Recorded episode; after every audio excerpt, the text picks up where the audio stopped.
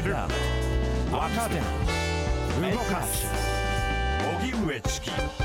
セッション。九州地方の大雨、気象庁が最大級の警戒を呼びかけ。活発化した梅雨前線の影響で今日、九州北部を中心に非常に激しい雨が降り続き、福岡県、佐賀県、それに大分県で線状降水帯が発生しました。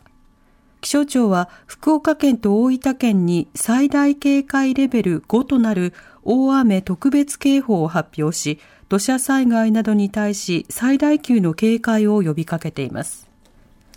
共同通信によりますと、この雨で住宅に土砂が流れ込むなどして、これまでに福岡県で1人が死亡したほか、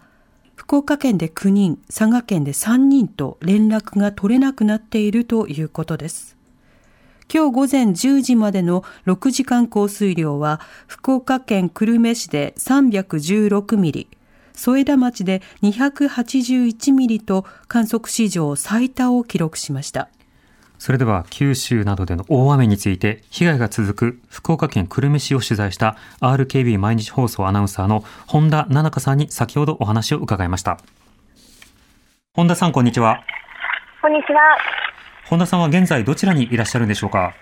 はい、現在、久留米市の田主丸町という場所になります。はい、まあ、この辺りは農家だったり住宅街が立ち並んでいる場所です。うん。まず現在の天候はいかがですか？はい、ちょうど1、2分ほど前に大きい雷が鳴りました。ここ1時間ほどはあの小康状態だったんですけれども、またここ1、2分で降り始めたという印象ですね。うんなるほど。雨の影響などはいかがでしょうか？はい、今あの、一級河川の筑後川という川が近くにありまして、はい、えー、その川と支流沿いをずっと取材しているところなんですけれども、うん、あの川の近くには水田だったりビニールハウスがあるんですよね。はい。で、その水田はもう全く今、稲が見えない状況でして、さらにビニールハウスも3分の1ぐらいは使っているかなという感じです。しかもですね、あの橋の下には普段あの橋の下に水は流れていると思うんですけれども、はい、その橋と農道とビニールハウス、水田、その区別が今、全くつかない状況となっています。うん。広広い範囲で冠水、水が溢れている状況だということですか、えー、目の前が冠水していまして、道路がですね冠水していまして、大体腰あたりまでですね、水が浸かってしまっている状況で、今、警察車両が2台いるんですけれども、えーまあ、低い土地に行くと大体もう通行止めになっていて車の運転もできないような状況人が入れない状況になっています。うんなるほど。広い範囲で冠水水が溢れている状況だということですか？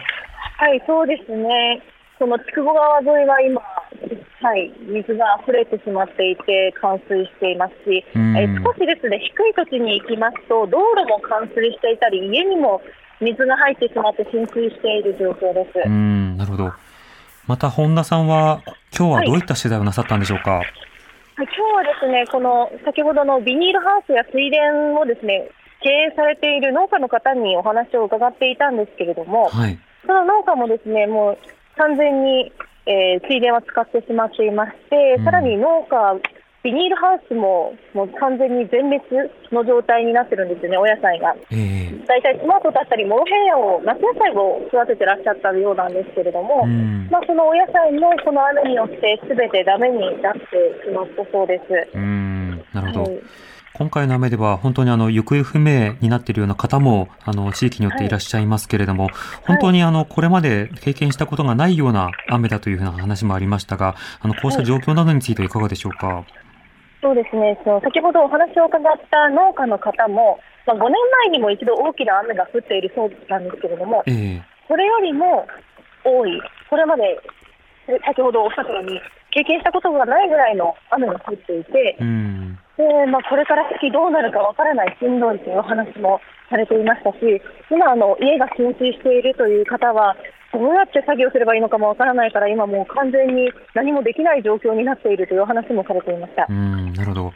現在、避難されているような方もいらっしゃるんですか、えっと、この辺りではですねそのようなあの確認ができていないんですけれども、えー、まあ、久留米市ではえー、600人以上が今避難しているという話が入っています。うん、なるほど。なお、今日の気温というのはどうなんでしょうか？はい、ムシムシとしていて暑いです。あ、今雷が鳴りましたね。はい、雨も引き続き降っています。うん。なるほど。となると、まあ、雨が続いているという状況で、まあ、現場の様子なども見に行くなんていうことはとても危険で難しいという状況も続くわけですか？はい、そうですね。なかなか川の近くなどには近づかない方がいいと思うんですが、やはりこう近くの住民の方がですね気になって見に来られる方もいるんですよね。はい、であの河川敷の方にまで降りていく方もいらっしゃるので、そこはちょっと絶対に近づかないでほしいなと思います。うん、なるほど。また他の地域などの被害状況などは入っているんでしょうか？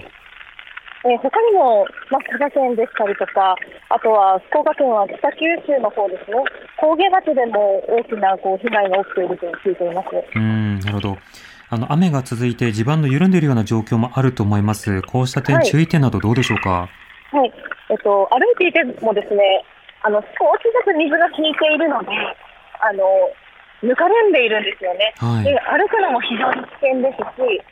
風がどんどん強くなっているので、うん、傘一本では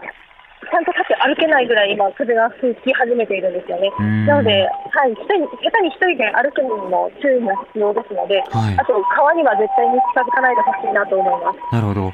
また土砂災害などのリスクというのもありそうですが、その点いかがでしょうか？そうですね。雨は引いていても上流からまだあの溜まった雨がですねどんどんどんどん下流の方に流れていっていますので、水位は変わっていません。はい、そういった面でもう少し災害、えー、少しですねこう被害が出るかなという印象を受けています。うんまた川の近く、山の近くなどと、それから街の中などでは、雨の影響というのは違いを感じる点ありますか？それがですね、あの私、午前中、福岡市のすぐ近くの中川市という場所で取材をしていたんですが、はい、普段は落ち着いている中川という川がありまして、うん、そこも今回はあの荒れていたりとかですね、普段こうこれまで被害が起きていた久留米市などだけではなくて、はい、今回は福岡市などでも被害が多いかなという印象です。うんなるほど。わかりました。本田さん、気をつけて取材続けてください。はい、ありがとうございます。えー、大雨の被害が続く福岡県久留,、えー、久留米市で取材を続けてきた RKB 毎日放送アナウンサーの本田奈々香さんにお話を伺いました。本当に現地の様子、ね、ね、あの、緊迫した状況もありますけれども、まずは広い範囲で被害が出ているということ、うん、そして危険も続くので、なかなか現地の確認に行けないし、行ってはいけないという状況など伝わりました。はい、これが状況、被害状況が分かってき次第、まあ、様々なサポートの話なども必要となってくるかと思います。そうですね。荻上チキ荻上チキセッション